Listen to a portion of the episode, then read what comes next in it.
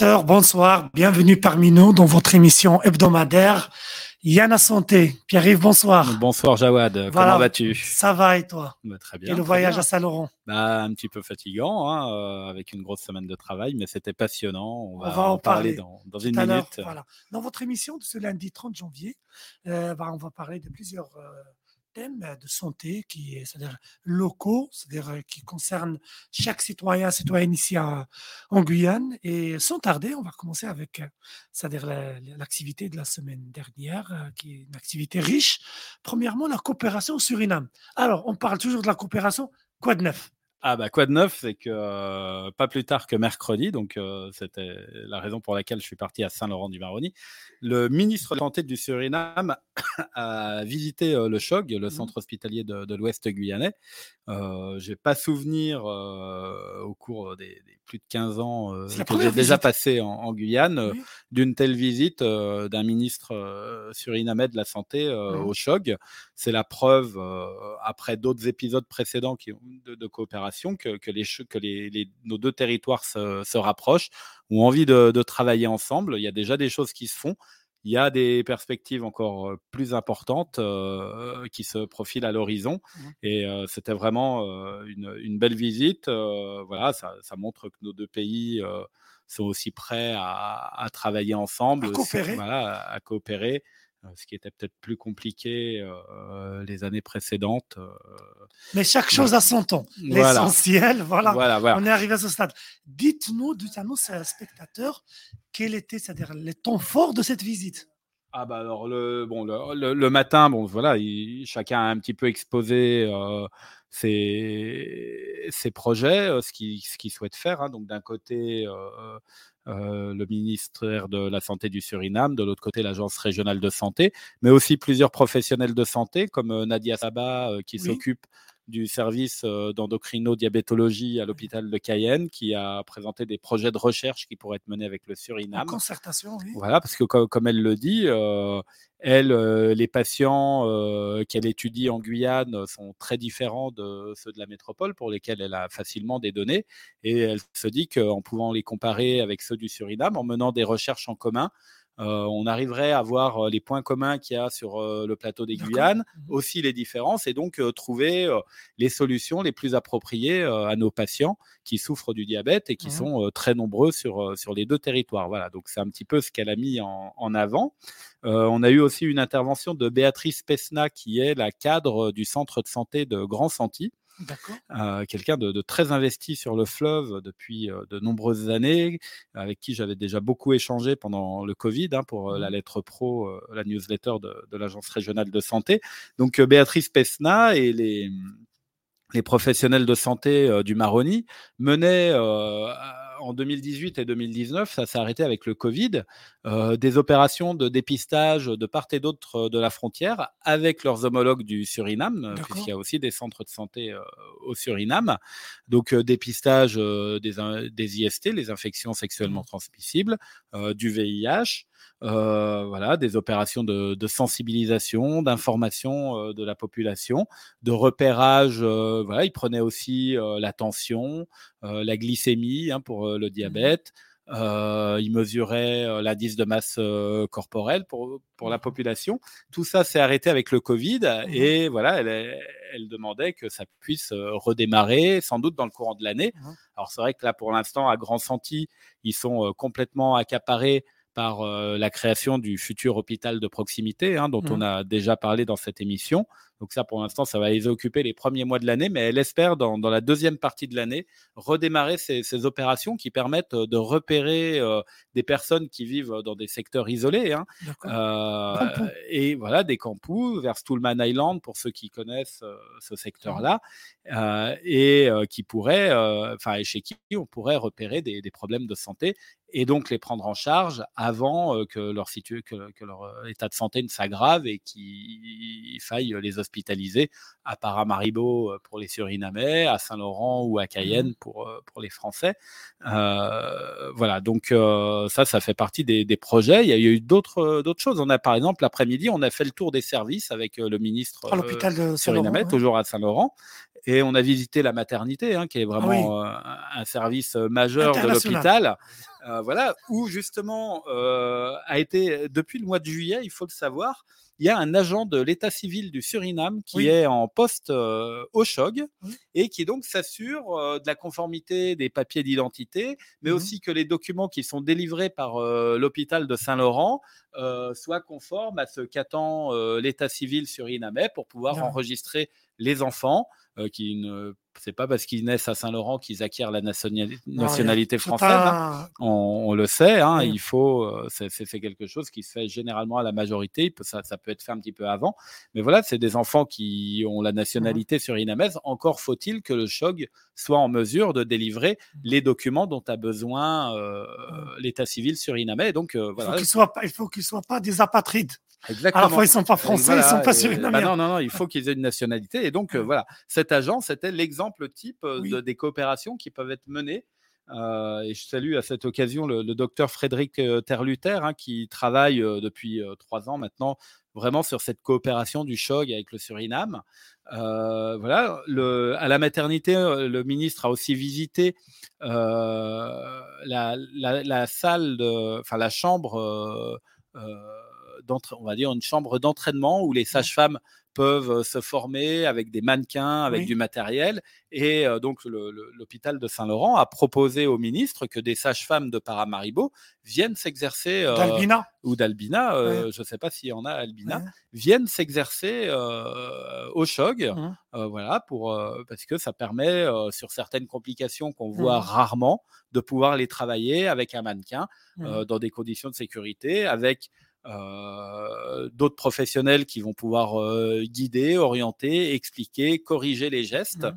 Voilà, donc ça, c'est des choses euh, importantes.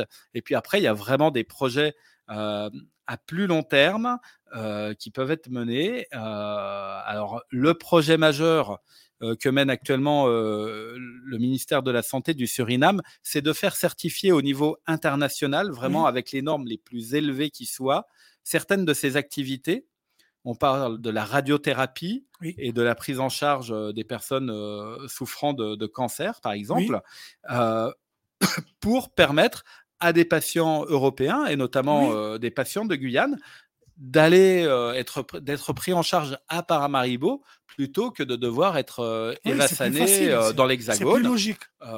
c'est moins de c'est moins de distance c'est des conditions environnementales qui sont plus proches de ce qu'on connaît. Mmh. on connaît les difficultés de nos compatriotes souffrant de cancer et qui doivent partir six mois en plein mmh hiver à Lyon. Euh, trouver un hébergement, s'habiller, s'habiller, parce qu'on n'a pas tout ce qu'il faut pour affronter les températures négatives de l'Hexagone. Voilà, et donc ça fait partie des, projets que mène actuellement le, Suriname. Alors, on parle de radiothérapie, on parle aussi d'ophtalmologie, neurochirurgie, de neurochirurgie. On sait que bah, en ophtalmologie, euh, la Guyane a énormément de, mal à avoir à attirer des professionnels. il y a des professionnels qui sont déjà sur le terrain qu'on les salue. Il y en a quelques-uns. Mais il faut euh, plus. Max Gérard, euh, Kiwazang. Surtout pour l'Ouest. L'Ouest qui est maintenant avec une démographie qui est galopante. Voilà, l'Ouest, il, y a quelques ophtalmos désormais à, l'hôpital mais c'est bien insuffisant pour pouvoir couvrir tous les besoins de la population. Et le Suriname a démontré l'an dernier qu'il était capable euh, d'organiser euh, du dépistage euh, sur des choses très avancées dans les territoires isolés, le long du Maroni. Hein, il y a eu des, opérations de, de mener, mmh. de campagnes de dépistage. Et c'est vrai que si les Guyanais pouvaient en bénéficier, à condition évidemment que la prise en charge soit de la même qualité, voilà. soit de la même qualité que si elle avait lieu en Guyane ou dans l'Hexagone. Hein, ça, c'est vraiment la condition contre laquelle, mmh. enfin que personne ne, lèvera. Hein, c'est vraiment mmh. quelque chose d'indispensable. Si tout ça est effectivement aux mêmes normes, avec la même qualité, sans qu'il y ait plus de risques pour les patients, eh bien, c'est des choses qui peuvent se faire. Donc, le, mmh. Suriname, il travaille. Il travaille aussi à la reconnaissance par l'Union européenne des diplômes de ces praticiens. Sur son, Voilà. Alors, C'est- beaucoup sont diplômés aux Pays-Bas, auquel cas il n'y a pas de difficulté. Oui, Ils sûr. pourraient venir travailler de temps en temps à Saint-Laurent ou euh, dans d'autres euh, euh, communes de la Guyane. Mais il y a aussi des personnes qui sont formées à Cuba, qui sont Mhm. formées au Suriname, qui sont formées dans d'autres territoires de la région. Et donc, ce serait Mais important. Pierre-Yves, euh, excuse-moi de t'interrompre, mais il y avait aussi un projet, ça fait des années, qui était mené par euh, notre ami, notre confrère, docteur Chinassem, cardiologue qui exerce, euh, euh, français d'origine surinamienne, qui exerce ici à Cayenne. C'était l'objectif à l'époque, c'est-à-dire qu'il y aura une équipe euh, de cardiologues interventionnels qui vont intervenir de temps à autre au niveau de l'hôpital de Cayenne. Mais à l'époque, il y avait des petits problèmes administratifs et tout. Mhm. Mais euh, comme quoi, cette, cette, euh, cette collaboration de coopération, elle date de plusieurs années. Voilà. Et je suis content que maintenant on avance. Voilà. Parce que des- je pense que c'est la première fois, moi, j'entends parler que le ministre de la Santé, il vient. Oui, oui. Il vient pas à Cayenne, il vient à Saint-Laurent. Et Il je trouve que c'est plus voilà. intéressant. Parce que c'est Ouais. Saint-Laurent, c'est notre, c'est notre fenêtre, c'est pas c'est notre fenêtre, mais c'est notre contact avec le Suriname. Tout à fait. Et alors, preuve, preuve que, hum, que vraiment cette euh, coopération devrait aboutir à des choses majeures. La semaine prochaine, il y a un conseil exécutif à l'Organisation mondiale de la santé à Genève. D'accord Voilà, donc vraiment toutes les. Voilà. À laquelle participera le ministre de la Santé du Suriname. Et pour la France, la délégation sera menée par le professeur Jérôme Salomon, que nos téléspectateurs euh, connaissent, enfin, en tout cas ont vu le visage, puisque c'était lui qui tenait tous les soirs les points Covid Oui, à la mais- télévision. oui, Et donc cette personne qui est quand même quasiment le numéro 2 du ministère de la. Santé en France va rencontrer le ministre du Suriname. Ils ont d'ores et déjà euh, Un prévu un rendez-vous pour euh, justement pouvoir discuter encore plus précisément des projets de coopération, parce que côté français, c'est important sur certains sujets que le ministère de la t'interromps pour Santé une deuxième valide. fois. Mais excuse-moi, Ouais. avec tout le respect pour, euh, pour euh, le numéro 2 de la, de la ministère de la Santé, est-ce que, c'est-à-dire euh, des représentants, c'est-à-dire de la, de la santé ici en Guyane, ils vont être présents dans cette réunion? Non, à l'O- à l'OMS, je je sais pas moi, c'est-à-dire non, l'ARS ou Non, non, à, à l'O- à l'OMS, euh, dans la- cette réunion. non, non, à l'O- à l'OMS, les, les, les- les, les représentants, enfin, les, les- représentants régionaux que sont l'Agence régionale de Oui. santé ou les hôpitaux n'ont n'ont rien à faire. Là, on parle de discussions entre gouvernements, Oui. hein, donc euh, entre ministres ou euh, en- leurs représentants. Donc, euh, c'est c'est pas des discussions qui concernent au premier chef la Guyane, mais il y sera question des sujets guyanais. Et en tout cas, si, si le ministre, enfin si le directeur général de la santé a prévu de rencontrer le ministre du Suriname, c'est parce que toute la semaine et, en- et la semaine dernière, euh, il a été tenu au courant euh, D'accord. jour, jour après jour des discussions, Mhm. des projets que nos deux territoires souhaitent mener ensemble, pour lesquels, si on parle par exemple de la certification internationale, il faut que le ministère de la Santé euh, donne son aval. C'est pas euh, le directeur de l'hôpital de Saint-Laurent Oui, ou sûr. la directrice générale de l'ARS de Guyane qui va dire que euh, la prise en charge à Paramaribo, elle est de qualité suffisante pour les patients français. J'entends bien. C'est vraiment à un niveau bien, bien plus élevé que, que notre niveau et c'est un gage de, de qualité. Et donc voilà, cette rencontre, enfin là, aussi, je ne sais pas à quelle fréquence il y a des rencontres bilatérales entre le gouvernement français et le gouvernement surinamais sur les questions de santé. Donc c'est vraiment la preuve qu'il y a vraiment un, un souhait que ces choses-là avancent, qu'elles aboutissent, que pour le bien-être de la, de la population du Suriname et de la population de Guyane, euh, voilà, il y, a des- il y a des choses que les deux territoires peuvent, peuvent s'apporter l'un à l'autre et c'est important qu'on puisse avancer dessus. Et en tout cas, jusqu'au ministère de la Santé, on est sensible à cette question. Et donc, euh, voilà. Et puis, il ne faut pas oublier que la, la Guyane a la perspective du, du CHU et euh, qu'un CHU, il a une mission euh, de coopération internationale. Oui, Un, CHU, il n'est pas là juste pour traiter de ce qui se passe dans sa, dans sa petite région. hein. Et, voilà. et donc, là aussi, il y a des perspectives qui s'ouvrent en matière d'enseignement, Oui. partage d'étudiants, des étudiants guyanais qui iraient au Suriname se former, des étudiants du Suriname qui viendraient en Guyane se former. Ça aussi, c'est un gage qu'un jour, la prise en charge, elle soit de la même qualité des deux côtés. Mais comme ça se fait à Martinique, par exemple, avec Sainte-Lucie, bah, Martinique, ils ont développé même, c'est-à-dire, euh, c'est-à-dire euh, une hospitalisation, c'est-à-dire euh, internationale, c'est-à-dire des malades qui viennent des autres îles, bah, ils payent ça parce qu'ils ne sont pas assurés par la sécurité sociale. Et ça, ça a développé à un certain moment, bah, à petite échelle, un tourisme médical. Pour Mmh les points, c'est-à-dire euh, certaines spécialités où les, les Martiniquais sont forts et où les autres îles, ils ont c'est-à-dire des difficultés, c'est-à-dire à développer de ces spécialités. Donc, merci beaucoup pour euh, c'est-à-dire cette, euh, ce dossier qui, je pense qu'on va retourner dans nos prochaines émissions Bah, écoute, concernant cette coopération. Je pense qu'on est, avec est dans le, qu'on est dans le, c'est-à-dire le bon chemin et c'est les choses euh, commencent à prendre c'est-à-dire forme et surtout c'est-à-dire je pense qu'il y aura une accélération par rapport c'est-à-dire euh, à ces, euh, à ces réunions politiques qui vont donner un c'est-à-dire un, un coup accélérateur Bah, par a- rapport oui, euh, bah, tout à fait. voilà. Il y a- bon, il y a déjà des choses qui se font. hein. Ce- Cette année, il y a eu l'an dernier, il y a eu euh, bah, d'abord le début des transferts de Mhm. patients vers l'hôpital d'Albina, hein, des patients euh, surinamais. Le ministre du Suriname a dit qu'il allait renforcer le plateau technique à Albina pour qu'il y ait de la prise en charge vraiment qui se renforce euh, sur, Oui. euh, dans la commune.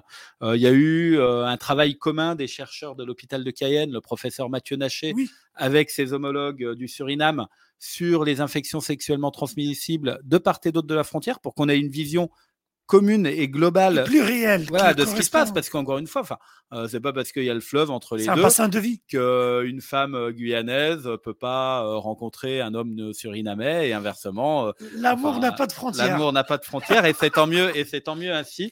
Mais si on sait un petit peu euh, les éventuels problèmes de santé que les uns et les autres ont, c'est encore mieux et l'amour s'en trouvera renforcé. cette étude il faut l'appeler l'amour Sans frontières, la fro- l'amour en Maroni. non mais lobby Bah, ah, mi, mi, mi lobby Maroni.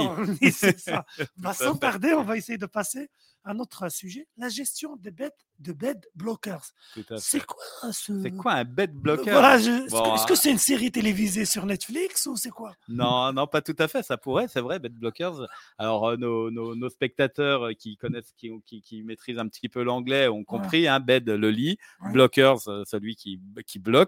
Voilà, donc c'est des personnes qui bloquent des lits dans les hôpitaux. D'accord Euh, pas parce que, alors, euh, pas évidemment des personnes qui ont besoin de soins parce que Oui. celles-là, elles ont leur place dans un hôpital, mais des personnes euh, dont le parcours de soins est terminé parce Oui. qu'elles vont mieux ou parce que leur état de santé Mhm. ne relève plus d'une prise en charge hospitalière, mais plus d'un EHPAD ou de choses comme ça, mais pour lesquelles on ne trouve pas de solution Mhm. pour les sortir de l'hôpital. Euh, alors, c'est des cas qui sont très complexes, mais qui, dans certains services, sont majeurs. Je vous donne un exemple. Par exemple, euh, la semaine dernière, on a évoqué euh, le cas d'un patient, sans doute originaire du Guyana, mais on n'a pas de pièce d'identité. À l'hôpital, il n'y a pas de pièce d'identité, il n'a pas de sécurité sociale, on, ne- on ne sait pas qui il est. Oui. Il ne parle plus parce qu'il a été victime d'un AVC et il est plus capable Ce de qui parler. aggrave la situation.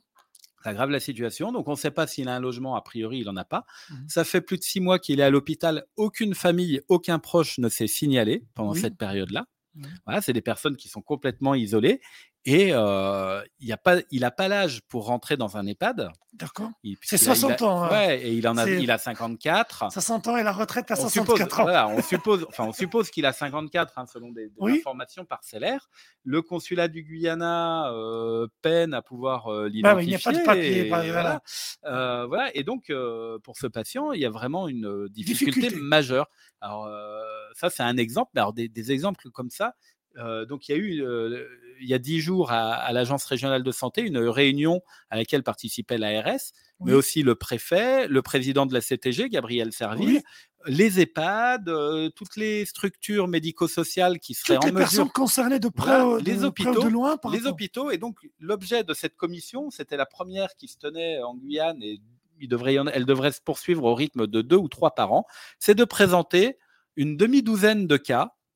Et puis, chacun va essayer de trouver une solution vraiment pratique sur qu'est-ce qu'on fait le... pour cette personne, pour qu'elle puisse sortir de l'hôpital où elle ne reçoit plus de soins parce que son état de santé. Elle est euh, hébergée, quoi. voilà, Elle est à l'hôpital, et, voilà, et elle occupe un lit. Et le problème que ça pose, alors imaginez par exemple le service de, neurochirurgie, de, de Neurologie. neurologie qui accueille notamment les victimes d'AVC. Oui, Il y a 20 lits dans ce service. oui. Sur les 20 lits, il y en a 4, 1 sur 5, qui est occupé par un bed blocker, par quelqu'un dont le parcours est bloqué et qui ne reçoit plus de soins. Pendant ce temps-là, des personnes arrivent à l'hôpital aux urgences, victimes d'un AVC, et ont généralement besoin d'être hospitalisées derrière. S'il y a pas de si dans le service, il y a 4 lits qui sont déjà occupés par des personnes Oui. qui n'ont plus rien à y faire, c'est de la place en moins. Oui. Donc, qu'est-ce qui se passe? Soit la personne, elle va rester aux urgences. Les portes, malheureusement. Voilà, ce Mm. qui n'est pas une solution euh, idéale pour le prendre en Mm. charge. Ou alors, on va l'hospitaliser dans un autre service et il va falloir que le personnel, les médecins, les infirmiers de neurologie se déplacent à l'autre bout de l'hôpital. Migre.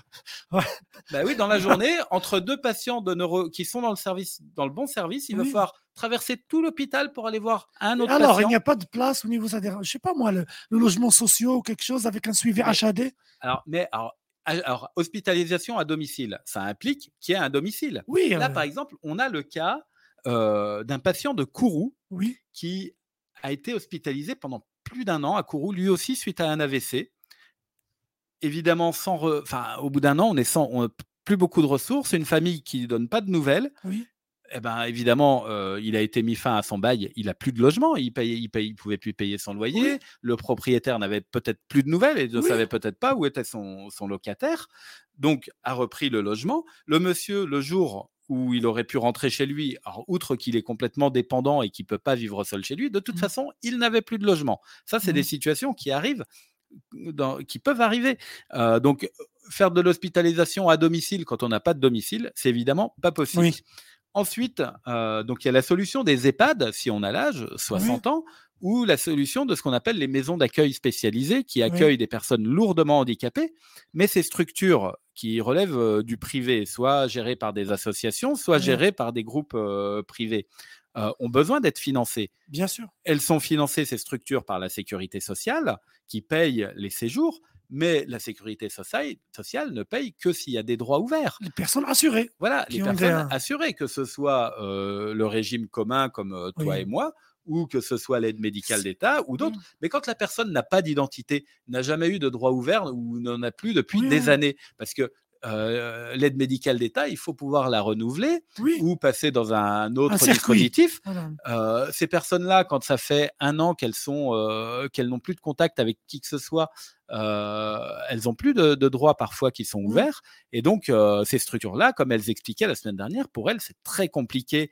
de euh, d'accueillir des personnes en n'ayant pas de Alors, garantie de pouvoir être rémunérées. La solution. Quelle solution? Quelle Exactement, les Voilà. spectateurs Voilà. demandent la Ben oui, solution. voilà. Alors évidemment, euh, alors, l'intérêt d'avoir réuni euh, toutes ces Ça, personnes déjà bien. Ça, déjà autour d'une même table, que chacun prenne conscience de, de cette problématique, euh, bah, ça a permis de dessiner quelques pistes. Par exemple, pour euh, les patients dont on n'a pas d'identité, Oui. euh, le préfet a suggéré que l'Agence régionale de santé prenne des arrêtés de, réqu- enfin de, pour solliciter le procureur de la République qui, lui, va pouvoir ordonner une enquête pour faire identifier Oui. euh, la vie- la- la- le patient c'est exactement le même type d'enquête que, par exemple, on imagine, euh, il y a un accident euh, de la route Oui, avec oui. euh, un scooter qui est renversé, qui décède, Mhm. pas de papier sur lui.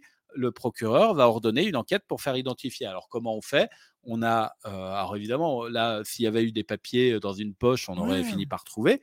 Mais alors, il peut y avoir une famille qui signale, il peut y avoir un appel à témoins, Oui. mais il va y avoir des, re- des prises d'empreintes digitales, d'empreintes des paumes de la main, qui vont peut-être permettre de retrouver la personne, Dans un notamment fichier. en croisant euh, avec les fichiers euh, d'empreintes digitales qui peuvent exister en France, mais aussi euh, dans les pays dont on suppose que la personne a des est originaire. coopérations avec eux. Voilà, donc euh, peut-être le Guyana. Euh, le, alors, quelque chose qui a signalé, c'est que le consulat du Brésil, et euh, pas plus tard que, que, que cette semaine, euh, le, le docteur Montagnac, qui travaille en neurologie, euh, me le confirmait, le consulat du Brésil, quand il y a des patients dont on suppose qu'ils sont surinamais, Brésil. vient, dont ils sont Brésilien. brésiliens, excuse-moi, vient au, à l'hôpital Au chevet du patient. au chevet et prend euh, les empreintes ou en tout Ah cas oui. euh, mène des enquêtes pour essayer d'identifier Pourquoi nos amis guyanais, ils font pas, ils sont pas jaloux des Brésiliens pour faire la même chose? Du Guyana? Oui, de Guyana. Des Guyaniens, bah, disons que euh, la coopération avec le Guyana est moins bien structurée qu'avec le. Brésil. On a un consulat du Brésil qui est présent en Guyane Oui. depuis très longtemps, euh, dont on connaît euh, bien certains membres qui Oui. travaillent là depuis. Enfin, moi, il y en a que je connais depuis 15 ans. Hein, Oui, qui connaissent donc, le ils- territoire. Ils connaissent le territoire, euh, ils sont connus euh, de tout le monde, c'est facile. Euh, Il n'y a pas de représentation euh, officielle du Guyana euh, en. Guyane. Euh, donc voilà, c'est plus compliqué, mais le procureur voilà, a des pistes. Ensuite, il y a certains, certains euh, établissements médico-sociaux qui ont bah, qui ont signalé les difficultés de pour se faire rémunérer si elle prenait un de ses mmh. patients.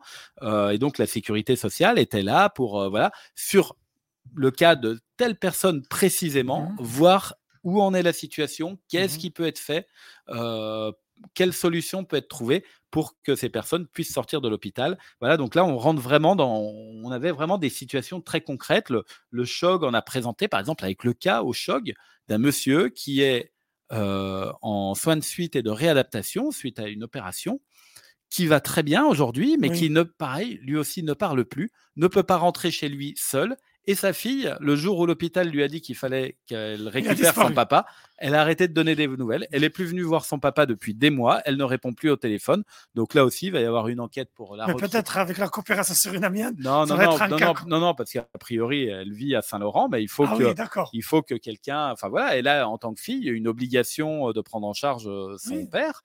Et donc, peut-être que la prochaine visite qu'elle aura, ce ne sera pas un soignant de l'hôpital, mais peut-être la gendarmerie. Voilà, donc c'est important d'échanger sur ces situations-là. Très qui bloquent des lits, voilà, 20% en neurologie. La moitié des lits en psychiatrie à l'hôpital de Caen sont occupés par des gens qui n'ont plus rien à faire en psychiatrie, mais donc pour lesquels on ne trouve pas de solution. La moitié des lits de psychiatrie. Ah c'est incroyable. Donc voilà, donc c'est voilà, c'est très bien. on n'arrive pas à traiter des gens qui restent dans la rue. Voilà, donc donc c'est important que voilà, et puis on peut pas les mettre dehors, on va pas mettre les gens dehors. voilà, il faut, il, faut faire preuve d'humanité. Et, je comprends. La situation elle est compliquée. Voilà. C'est la mais voilà, mais, on se penche sur les cas maintenant et tout le monde échange et voilà, ça c'est une avancée majeure. Ça se fera deux trois fois par an. Si on arrive à trouver 10 15 solutions dans l'année, ce seront 10 15 lits qui vont se libérer et qui vont permettre d'accueillir bah, 5, 10, 50 patients chacun. Bien sûr, hein, ça permettre de essentiel. que ces lits médicalisés soient utilisés à bon escient tout à fait. pour les malades qui ont besoin. Qui ont besoin. Voilà. Donc c'est tout à fait normal. Alors, l'hôpital de Kourou. Ah, bah Apparemment, il y a une certification. Oui, alors, alors derrière ce mot un petit peu compliqué, bon, on sait que l'hôpital de Kourou n'a pas très bonne presse. Hein, on parle plus souvent des problèmes qu'il y a à l'hôpital de Kourou. Oui, mais aujourd'hui, on va parler d'un voilà, mais aujourd'hui, point positif. Aujourd'hui, voilà, ouais, un point positif. Il faut de l'espoir. Il faut C'est que la, la, haute autorité de santé, qui est un HAS, voilà, la HAS, qui est une autorité administrative indépendante. Euh, donc est chargé du contrôle de certains professionnels de santé et des établissements. C'est grosso modo pour nos spectateurs, c'est comme un, arbitre, un gendarme qui donne des cartons rouges, cartons jaunes. Parfois, il donne des cartons verts si tout va bien. Si tout va bien. Voilà. Et donc son boulot, c'est notamment de, de vérifier la, qualité de ce qui est fait dans les hôpitaux et donc de délivrer une certification qui peut aller de A alors là, c'est que tout est parfait, jusqu'à E, c'est-à-dire le refus de certifier un hôpital. Mmh. Et alors, euh, un hôpital non certifié, en pratique, peut continuer de fonctionner, mais il a aucune Avec des réserves. Mais il a, oui, alors il peut pas tout faire. Il y a des activités qui peuvent être interdites, mais euh, les chances de pouvoir recruter des professionnels de santé quand on n'est ah pas certifié, elles sont nulles. Elles sont nulles et euh, les patients, ils vont refuser d'aller dans un tel hôpital.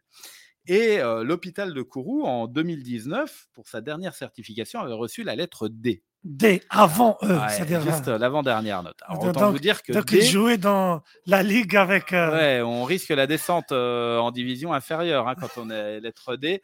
Euh, autant vous dire de quartier, avec tout le respect qu'on a pour les équipes de quartier. Ouais, ouais, autant vous dire qu'il y a quand même quelques trucs qui allaient vraiment pas bien à l'hôpital de, Kourou. Alors, de quoi ça relève Par exemple, à la pharmacie, euh, on trouvait des stocks de médicaments périmés. Alors, ça ne veut pas dire qu'ils étaient donnés aux patients, mais bon. Oui, mais ils étaient là. mais ils sont là, il y a toujours un risque. Il y avait des casiers dans lesquels il y avait différentes molécules qui étaient euh, placées dans le même casier.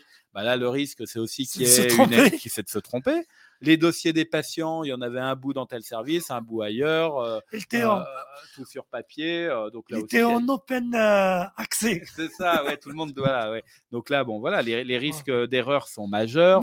L'établissement n'était pas accessible aux personnes handicapées. Il n'y avait rien de fait pour les personnes. Accessibilité, alors qu'il est obligatoire depuis. Ah oui, voilà, là, pour les personnes euh, qui souffrent de problèmes euh, mentaux, il n'y avait aucune prise en charge spécifique, aucun parcours d'organiser pour, pour ces personnes-là. Pour les personnes âgées, il y avait rien de fait non plus de spécifique. Enfin voilà, il y avait vraiment quand même des, des- des Mais moi, je problèmes préfère- majeurs qui étaient Je soulevés. préfère Pierre-Yves que tu Qu'on qu'on parle de ça bah, à nos spectateurs. Voilà. Parce que moi, je déteste la politique de tout va bien, il n'y a pas de problème. Non, non. Moi, je préfère qu'on voit nos problèmes en face. bah, voilà. Parce que c'est la première. C'est la première étape qu'on commence à être conscient de ces problèmes, Pour s'améliorer. pour s'améliorer. Pour s'améliorer. Et voilà. Et donc, qu'est-ce qui s'est passé? C'est que, alors bon, c'est une période. Alors, dans les hôpitaux, il y a des personnes qui sont chargées de la qualité et de la gestion des risques. Voilà.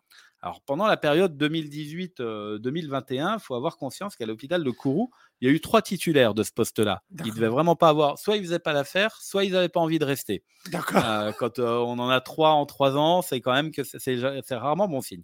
Et donc, en avril euh, 2021 est arrivée une nouvelle euh, coordinatrice des soins ainsi qu'une nouvelle responsable de, de la qualité euh, avec qui tu, tu as travaillé hein, Oui. par euh, le passé, Sonia euh, Noiry. Oui, et donc, qu'on la salue pour son travail très professionnel à la clinique Véronique à l'époque, à l'hôpital de Cayenne. Et maintenant, elle est à Kourou. et maintenant à l'hôpital de Kourou. Et voilà. Et donc, ils ont remis tout à plat. Ils ont repris tous, toutes les, tous les reproches qu'avait fait la haute autorité de santé. Oui. Ils ont fait le tour de tous les services et ils ont dit bon, bah voilà, on en est là. L'objectif, c'est d'arriver là. Qu'est-ce qu'on fait? Voilà. Pendant trois mois, ils ont, tout mis, ils ont tout mis à plat. Dans chaque service a été désigné un référent qualité. Oui. Donc, quelqu'un qui allait être chargé dans son service Interlocuteur voilà, pour voilà, de suivre tous ces problèmes qui au avaient été proche. listés voilà. par la HAS et euh, de dire euh, avec un calendrier précis, dans un mois, on aura fait ça, dans trois mois, on aura fait ça, avec dans six mois, on a fait ça. Et donc, euh, l'an dernier, d'abord au mois de mai, euh, donc euh, la HAS est revenue pour ce qu'on appelle la visite de suivi. de suivi. Parce que la HAS, le- Ah oui, il lâche il pas de lâche morceaux. Hein. pas. Ils lâchent pas de morceaux. Hein. euh, Une fois que vous les avez sur le dos, euh, Ils connaissent l'adresse. Voilà, ils- voilà, ils- maintenant, voilà, ils, étaient, ils étaient tous vaccinés fièvre jaune, hein, puisqu'ils étaient venus euh, deux ans plus tôt. Donc, euh, donc euh, ils ont, voilà, ils, sont revenus, ils ont frappé à la porte, Oui. ils ont vu de la lumière, on Ils leur ont a trouvé. Sonia Noiry. Ils ont retrouvé Sonia Noiry et ils ont dit bon qu'est-ce qui a été fait? Donc euh, ils ont regardé ils ont fait le tour des services Euh, et donc il y a plusieurs points qui ont été levés pour lesquels la. HAS a dit ok c'est bon vous êtes conforme à ce qu'on attend de vous. Euh, ensuite il y avait toujours des problèmes notamment à la pharmacie euh, Oui. de l'hôpital de Kourou donc ils sont revenus encore une fois au Que mois d'août pour la pharmacie. pour la- alors, en, en août, ils ne sont pas revenus seulement pour la pharmacie. Ils sont Ouais. revenus pour la pharmacie et quelques autres euh, problèmes qui y demeuraient.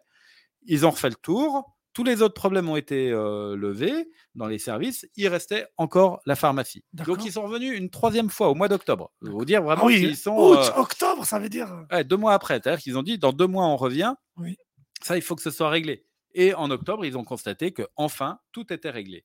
Alors évidemment, on peut euh, s'amuser à ce que tout soit réglé euh, pour le jour de la visite. Oui. Euh, le but maintenant, c'est euh, de s'assurer que les bonnes pratiques qui ont été mises en Mhm. place Mhm. soient pérennisées. Oui, bien sûr. Voilà, donc ça, c'est vraiment des échanges au quotidien. C'est ces référents qualité et gestion des risques qu'il y a dans les services. Et puis, d'ores et déjà, l'hôpital de Kourou travaille à sa future certification Oui, d'accord. avec Et l'anticipe. voilà, avec les, les références de 2023. Alors là, cette fois-ci, il s'agit plus seulement de s'assurer que les risques sont écartés, mais de s'assurer qu'il y a une cohérence entre ce que la politique que mène la direction, les soins que mènent les soignants et les soins que reçoivent les patients.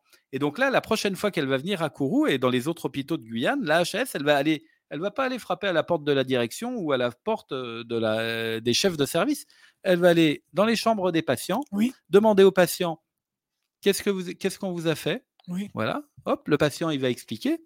Ensuite, ils vont ouvrir le dossier. Un médecin, un, médecin, un, un médecin va ouvrir le dossier médical. Il va vérifier que c'est la même chose entre ce qu'a dit le patient et ce qu'il y a dans le dossier. D'accord. Alors, s'il y a des différences, ça- soit le patient a pas, justifier. soit le patient a pas bien compris, Mm. soit le dossier a été mal rempli, ce qui est déjà pas très bon, soit euh, on a dit au patient qu'on lui faisait des choses et en fait on lui faisait autre Oh, chose. Auquel cas là c'est encore euh, plus gênant. Donc là c'est vraiment encore un- une autre étape de certification. Évidemment ils vont vérifier que tout ce qui a été mis en place euh, ces, ces derniers mois est toujours respecté. Quoi. On ne mélange Mhm. pas à nouveau les molécules à la pharmacie et qu'on ne garde pas des médicaments périmés au fond des tiroirs. Voilà, et donc, euh, bah, en tout cas, cette certification B, ce qui signifie que vous êtes certifié à 100% mais que la HAS vous dit. On est passé de D à B. Ouais, voilà, la HAS vous dit simplement, euh, voilà, sur tel sujet, vous pourriez faire ça pour être encore mieux sur tel sujet. Mais c'est même pas des obligations, c'est des recommandations. D'ailleurs, elle dit, voilà, si vous voulez être au top,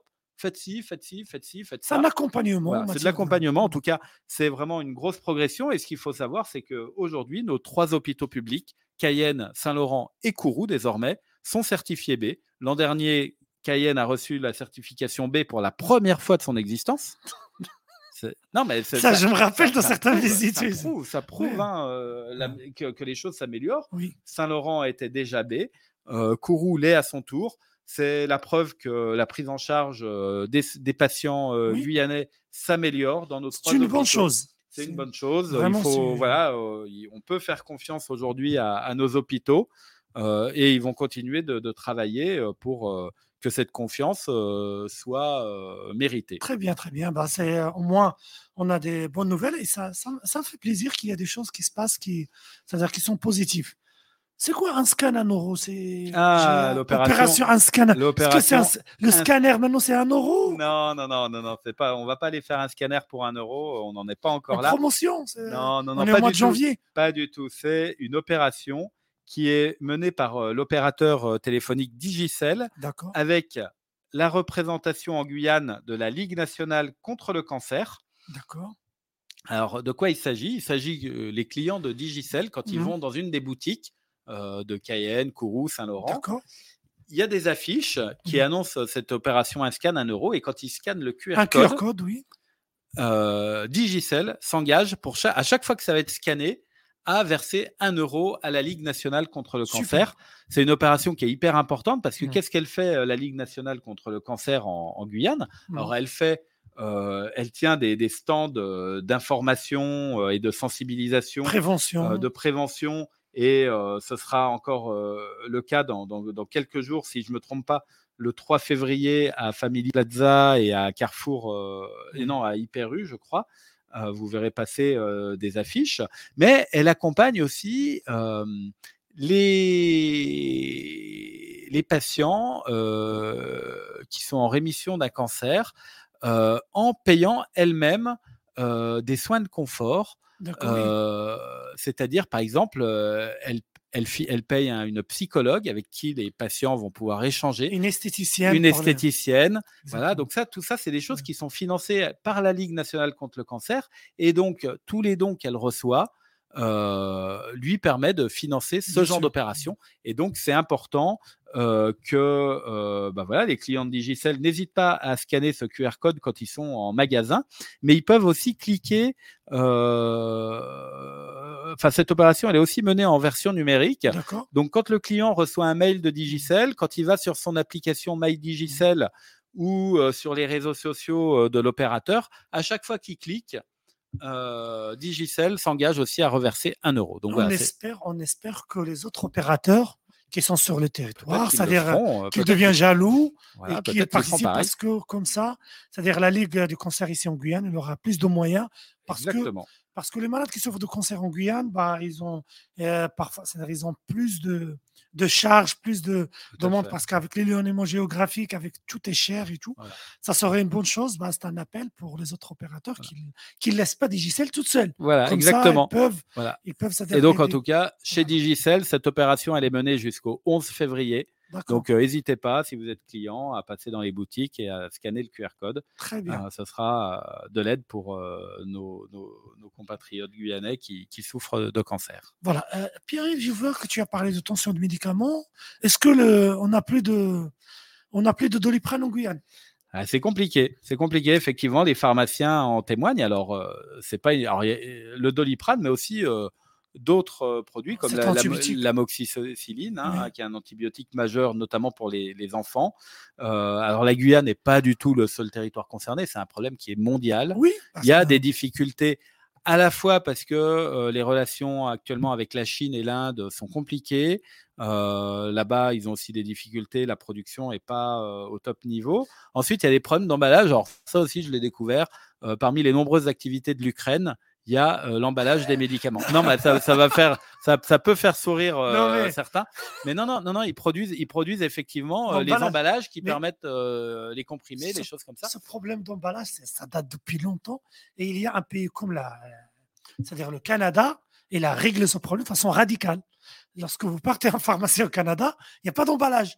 Vous avez besoin de doliprane ou bien ils vous donnent déjà le générique.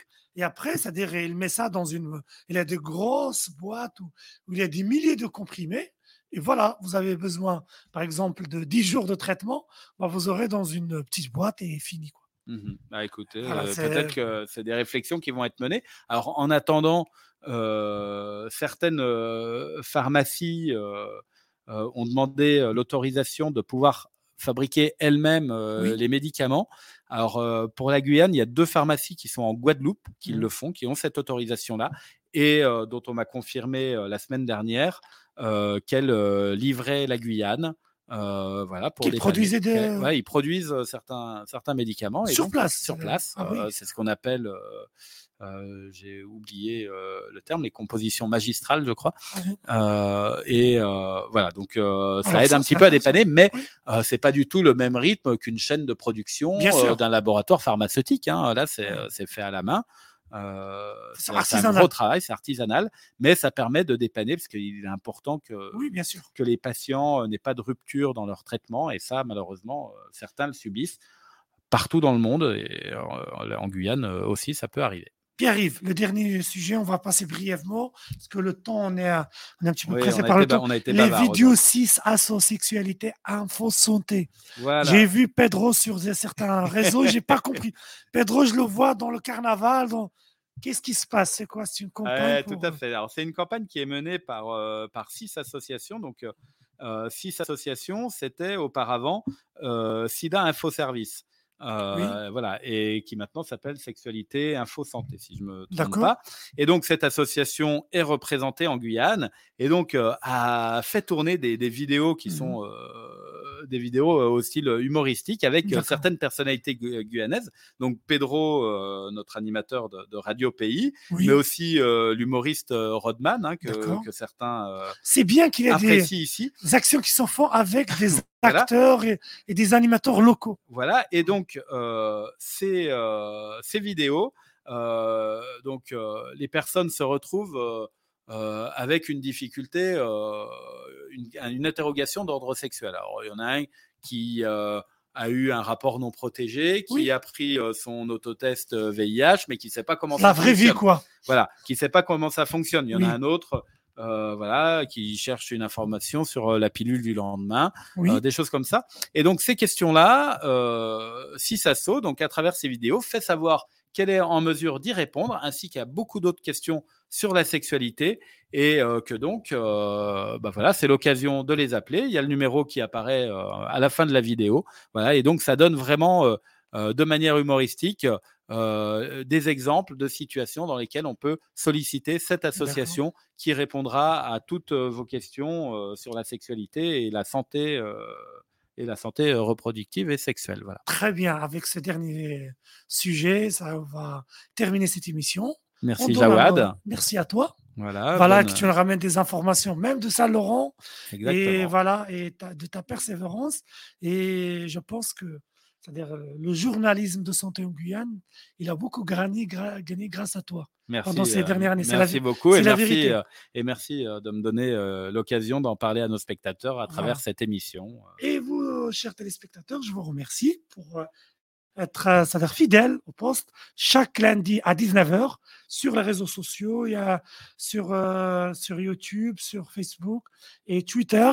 N'hésitez pas dans les commentaires, posez vos questions. On, va les, on va les étudier avec grand intérêt. Et d'ici là, je vous souhaite bon début de semaine et bon carnaval et bonne soirée et à la semaine prochaine. À la semaine prochaine. Au revoir.